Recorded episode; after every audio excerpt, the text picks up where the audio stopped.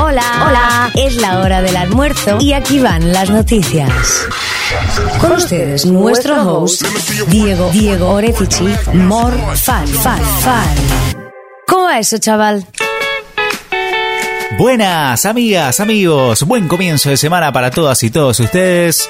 Ya estamos en Morfan, listos para compartir noticias a la hora del almuerzo. Con este lunes, que es recontra lunes, pero tengo una buena. Si te pones a pensar un poco, la sacás. ¿Qué pasa en 7 días? Nuevo feriado, sí, se viene un fin de semana largo, así que a meterle con toda a esta semana que se pasa volando.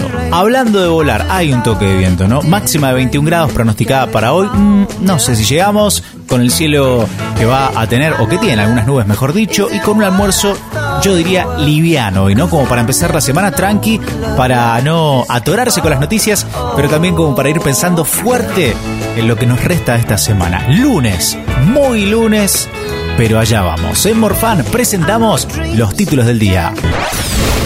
Bien. ¿Y cómo va ese día? Las noticias a la hora del almuerzo.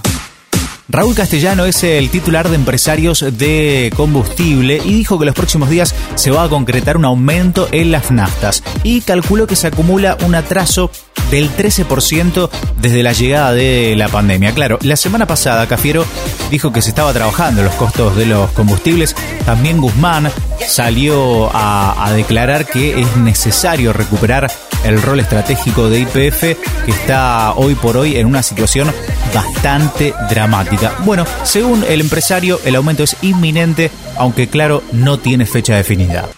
Y la ANSES ya empezó a pagar la tercera ronda del ingreso familiar de emergencia del IFE con el abono a las 2.400.000 personas que también cobran la asignación universal por hijo y la asignación universal por embarazo. Son casi 9 millones de personas las que van a cobrar los 10.000 pesos del IFE que, según confirmó la misma directora ejecutiva de la ANSES, Fernanda Raberta, van a terminar de recibirlo en los próximos 30 días hábiles.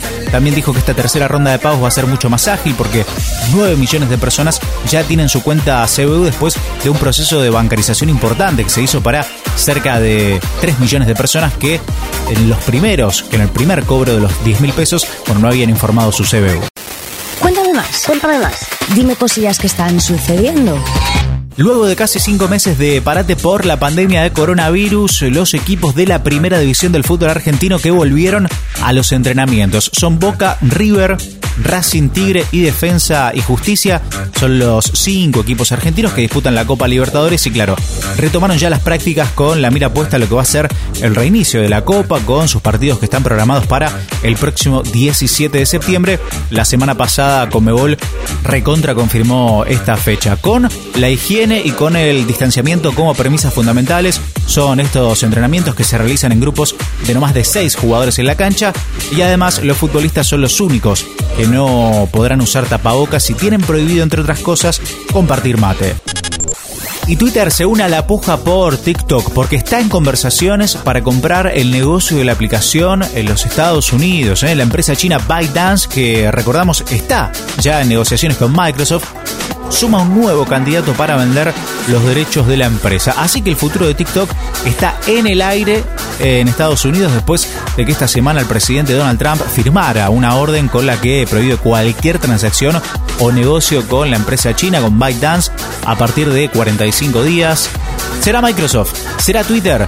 Bueno, en algo más de un mes lo sabremos con seguridad. Lo que pasó, lo que va a pasar. Morzan te cuenta más. Hablamos de series porque Fox ya dio a conocer nuevas imágenes de la décima temporada de The Walking Dead. Sí, ya se puede ver algo de lo que será el estreno de la serie que mueve masas. 4 de octubre exactamente se va a estrenar A Certain Doom, que es el último episodio de la décima temporada de Walking Dead, que tuvo que ser aplazado desde abril por el coronavirus. Y también dijeron, y esta es una gran noticia para los fans, que extenderán la temporada durante 6 episodios más que se van a estrenar a principios del 2021.